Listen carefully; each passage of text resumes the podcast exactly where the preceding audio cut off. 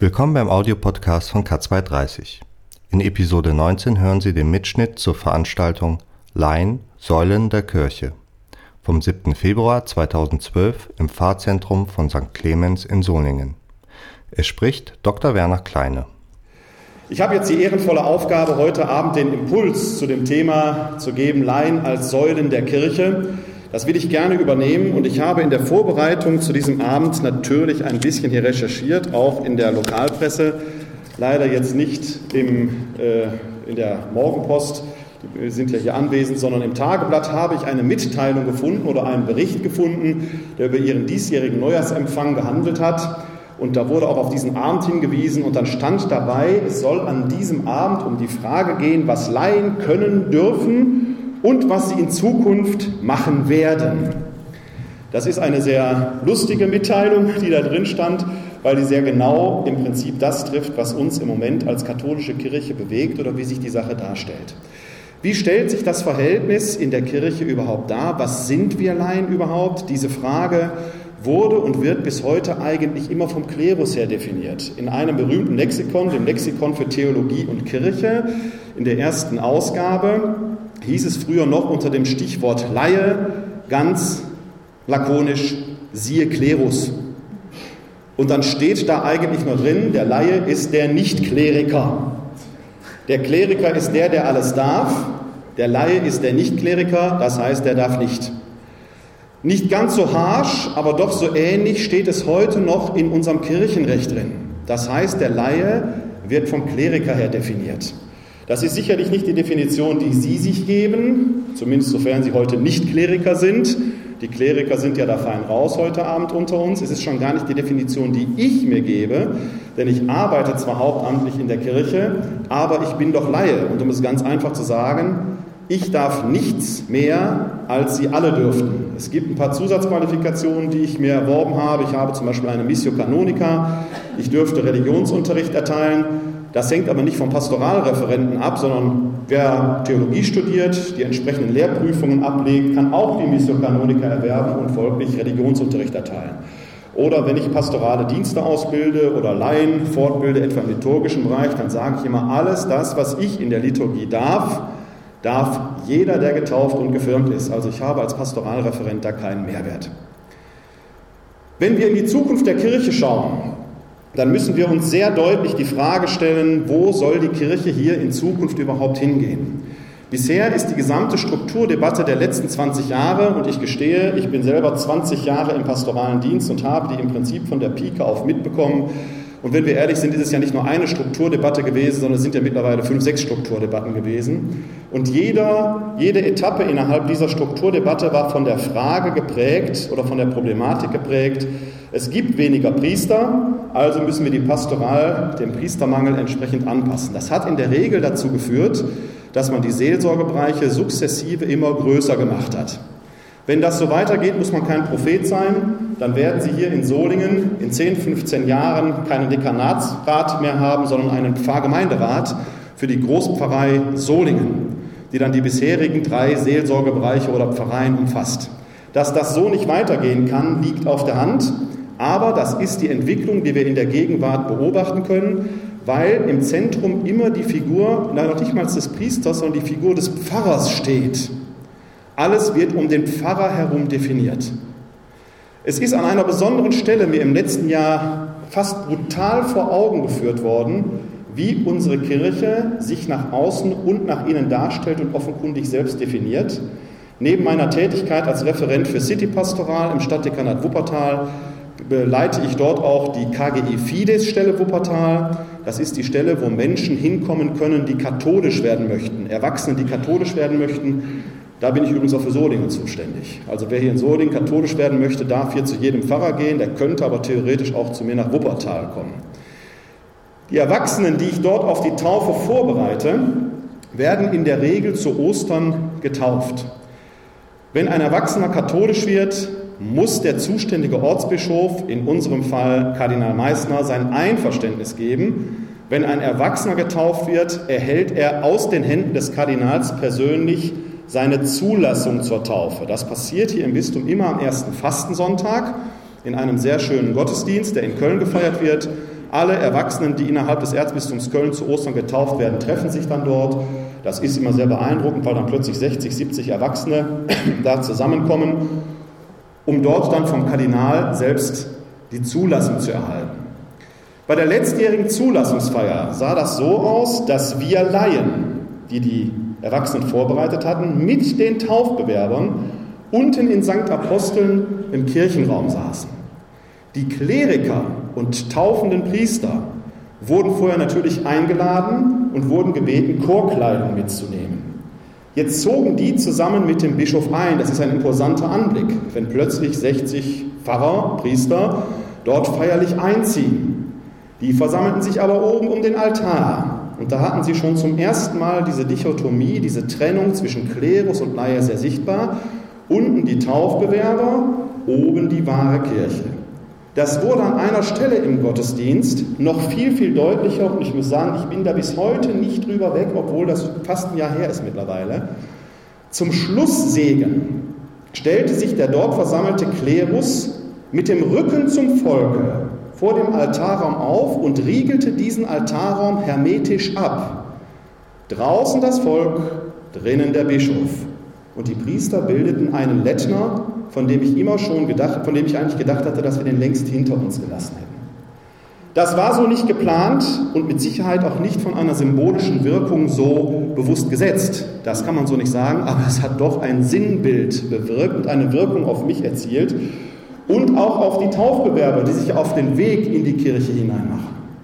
Das zeigt, wie wir derzeit hier bei uns im Erzbistum offenkundig Kirche verstehen und mich beschleicht der Verdacht, dass es ein bisschen auch für unsere bundesrepublikanische Kirche hier in Deutschland steht. Der Laie ist immer noch der Nichtkleriker. Das ist nicht die Berufung, die wir als Laien haben. Als ich in den Beruf des Pastoralreferenten gegangen bin, musste ich nachweisen, dass ich getauft und gefirmt bin, dass ich ein ordentliches Examen in Theologie abgelegt habe, ich musste ein farmliches Zeugnis beibringen und so weiter und so weiter. Zentral für mein Berufsverständnis ist aber, dass ich getauft und gefirmt bin. Ich bin also in die Kirche aufgenommen worden, ich bin mit dem Heiligen Geist gesegnet worden und ich habe eine Salbung empfangen, wie hoffentlich wir alle, die wir hier sind. Mein Berufsethos beruft sich darauf, dass ich als Getaufter und Gefirmter in der Kirche lebe, denke und arbeite. Mehr braucht es nicht. Wenn wir die Heilige Schrift ernst nehmen, dann müssen wir da sogar sehen, dass wir im ersten Petrusbrief das Stichwort, das berühmte Stichwort vom allgemeinen Priestertum lesen können. Das ist eine Besonderheit, die die Christen von den Juden damals unterschieden hat. Und die müssen wir uns ganz glasklar vor Augen führen.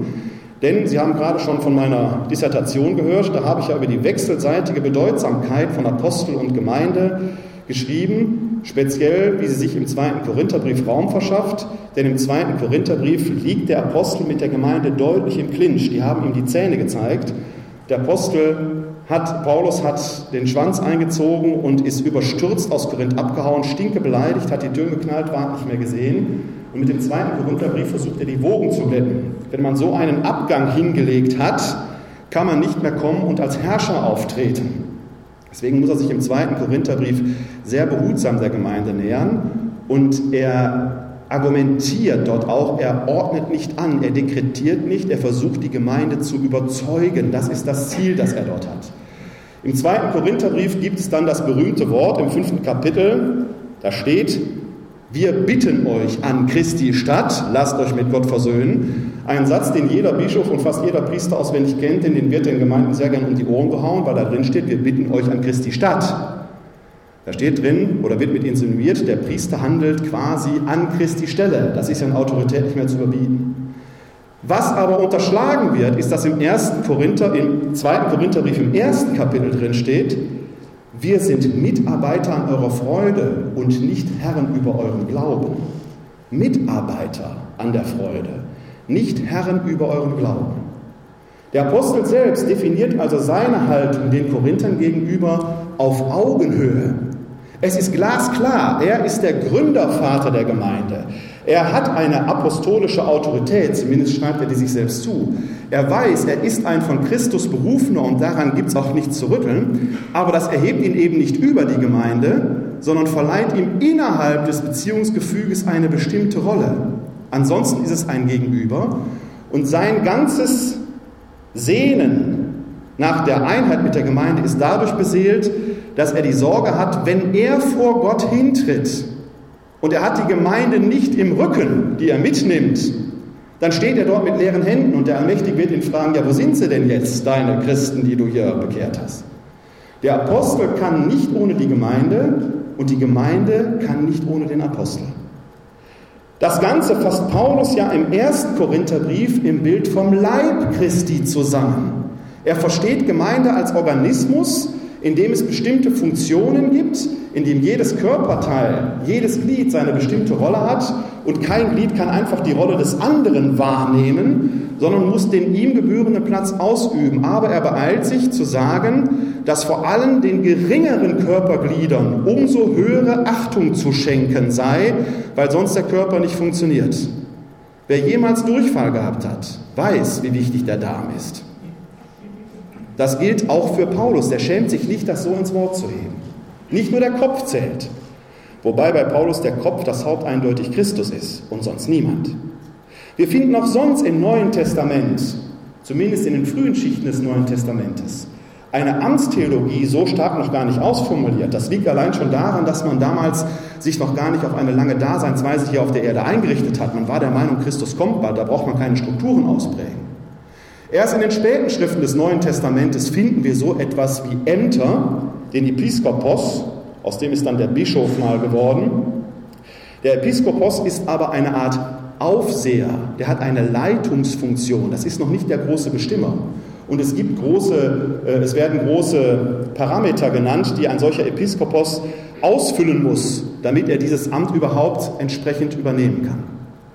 Ansonsten ist das Neue Testament sehr stark davon geprägt, dass der einzelne Christ, egal an welcher Stelle er steht, seine Aufgabe im Ganzen zu übernehmen hat. Hierarchie wird eben nicht so gedeutet, wie wir es heute verstehen. Papst, Kardinäle, Bischöfe, Priester, Diakone und dann irgendwo wir Laien. Hierarchie heißt ja auch wörtlich nicht ein oben-unten. Hierarchie heißt wörtlich die heilige Ordnung. Man kann Hierarchie also völlig anders auffassen und definieren, als wir es heute üblicherweise tun. Vom Neuen Testament her gedacht ist Hierarchie nämlich nicht Papst oben, Laie unten und dazwischen gibt es verschiedene Abstufungen, sondern stellen Sie sich mal Hierarchie als einen Kreis vor, als einen Organismus, in dem es auch eine heilige Ordnung gibt. Natürlich brauchen wir jemand, der letzten Endes entscheidet, der den Laden zusammenhält. Modern gesprochen in die Computersprache übersetzt, ein Netzwerk funktioniert nur so, wenn es irgendwo einen Webmaster gibt, der die Knotenpunkte ordentlich verknüpft. Der Papst. Natürlich brauchen wir zentrale Server, die die Aufgaben verteilen, die Bischöfe und Priester. Und natürlich gibt es überall die einzelnen Computer, die entsprechend ihre Aufgaben machen. Das ist jeder Christ. Aber da gibt es kein Oben und Unten mehr, denn ein Netzwerk wie das Internet kennt solche Hierarchien streng genommen ja gar nicht. Jeder hat an seinem Platz seine wichtige Rolle und auf dieser Augenhöhe müssten wir bewegen, uns bewegen.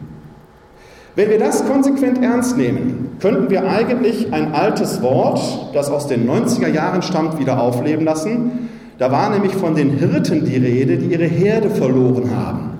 Ein Hirte, der keine Herde mehr hat, ist aber streng genommen kein Hirte mehr. Das Bild, das ich auf der Zulassungsfeier in Köln erlebt habe, signalisiert einen Zustand der Kirche, die völlig nach innen gewandt ist, die einen wahren Inner Circle kennt, der uns als normale Laien quasi ausgrenzt. Wir spielen darin keine große Rolle mehr. Und die ganzen Strukturdebatten der letzten Jahre waren genau von dieser Problematik geprägt. So kann es nicht weitergehen. Als ich für diesen Abend angefragt wurde, sollte ich mir ein Thema ausdenken. Da bin ich auf die Idee gekommen, jetzt eben nicht den Laien vom Klerus her zu definieren, sondern zu sagen, wir Laien sind die eigentlichen Säulen der Kirche. Oder wie es Petrus im ersten Petrusbrief schreibt, Wir sind die lebendigen Steine, aus denen die Kirche erbaut ist. Wenn wir nicht da sind, gibt es die Kirche nicht.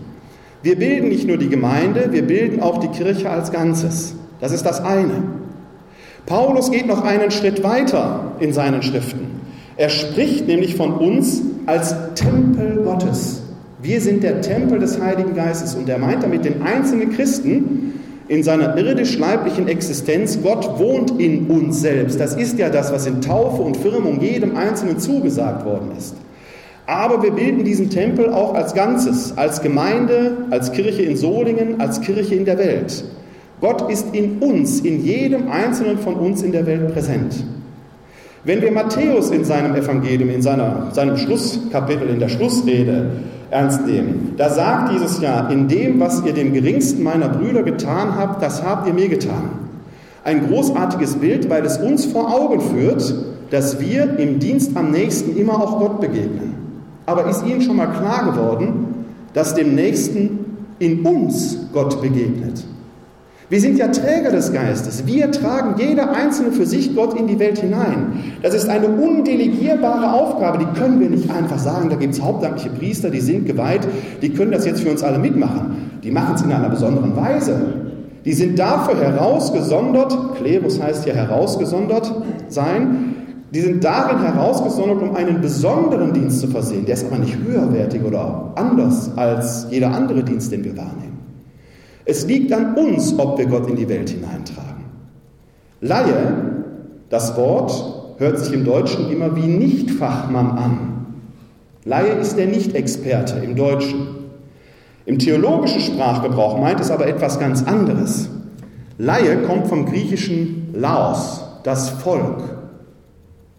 Volk Gottes ist der zentrale Begriff des Alten Testamentes.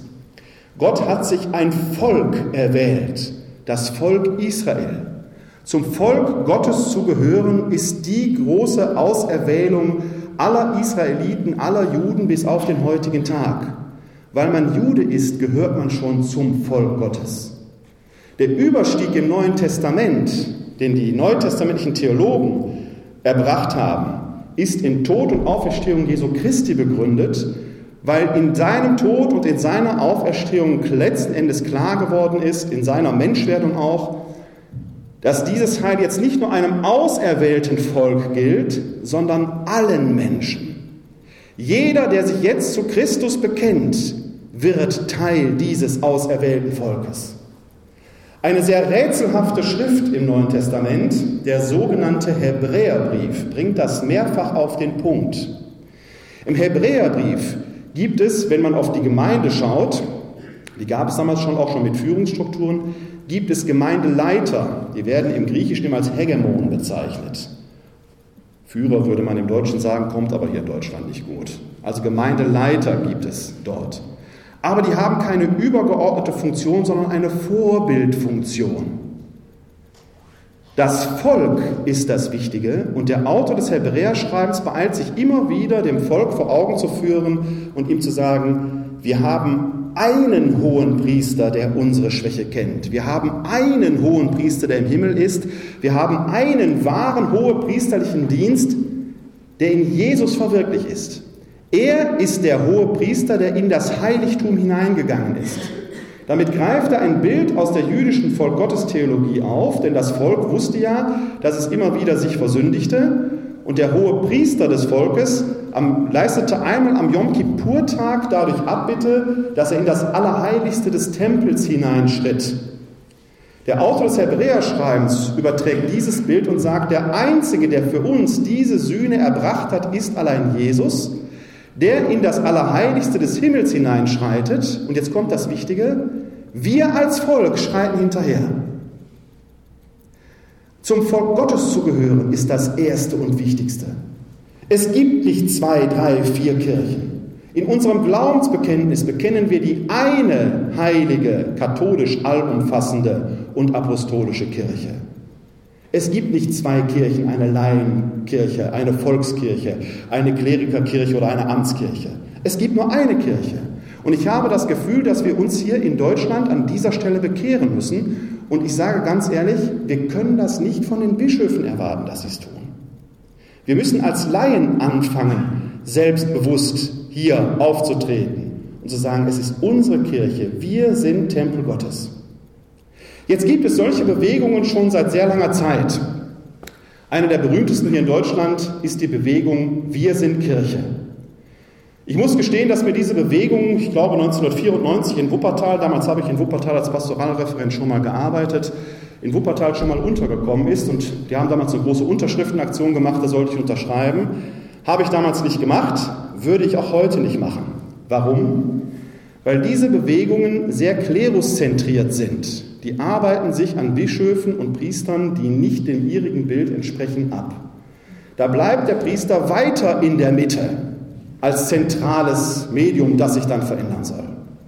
Wenn wir sagen, wir sind Kirche, dann müssen wir das in meinen Augen völlig anders verstehen. Dann müssen wir als Laien selbstbewusster auftreten. Und ich gehe so weit zu sagen, ich glaube, dass Kleriker lernen müssen, dass sie selbst Laien, Angehörige des Volkes Gottes sind, mit einer spezifischen Aufgabe innerhalb dieses Volkes Gottes. Die bleibt unbeschadet und unbenommen.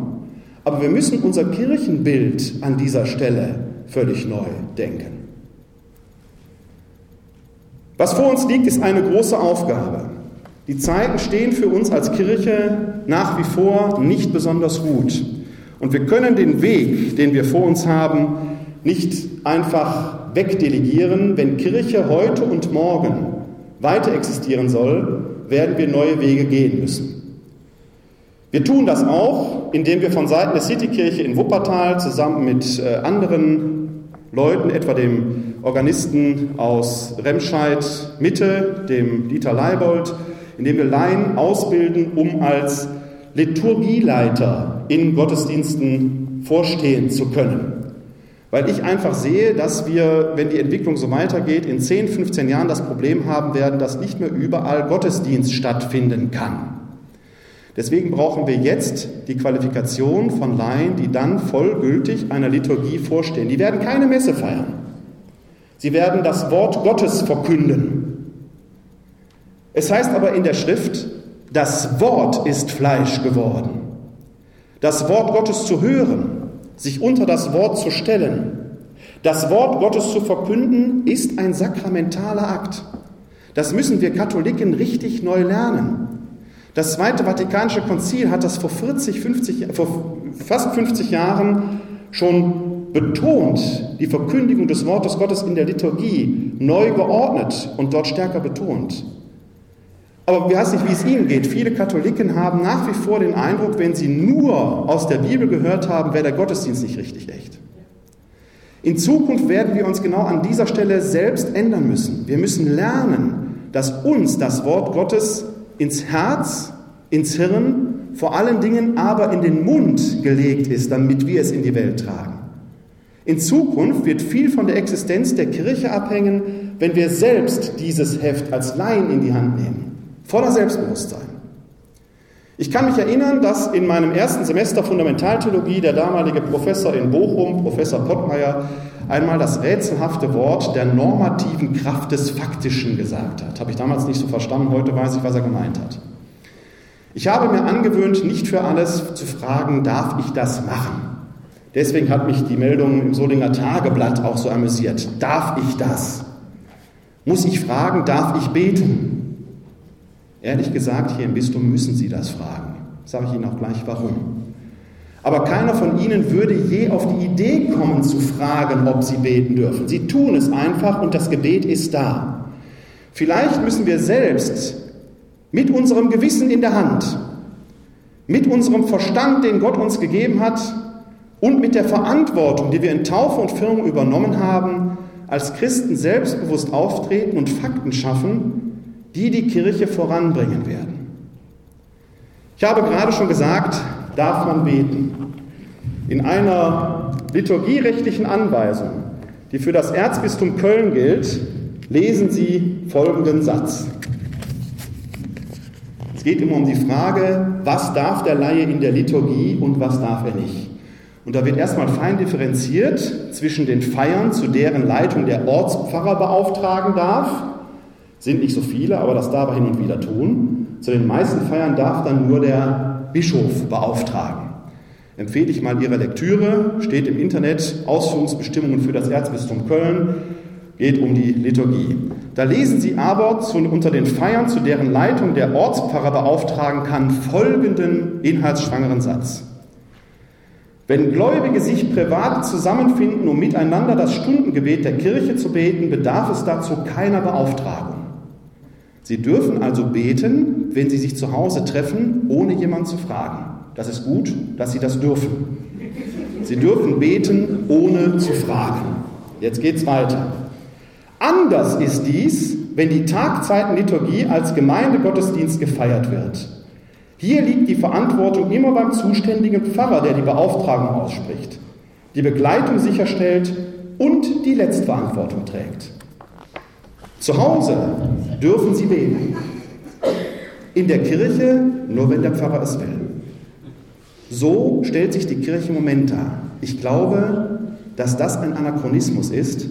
Ich gehe auch so in die Kirche und bete dort, ohne jemanden zu fragen, weil ich getauft und gefirmt bin, weil ich zum Volk Gottes gehöre, weil ich glaube, dass die Kirche aus überzeugten Christen lebt, egal ob sie geweiht sind oder nicht.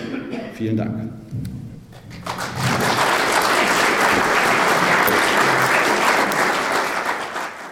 Das war Episode 19 des Audiopodcasts von K230. Weitere interessante Beiträge und Informationen finden Sie unter www.cat-2-30.de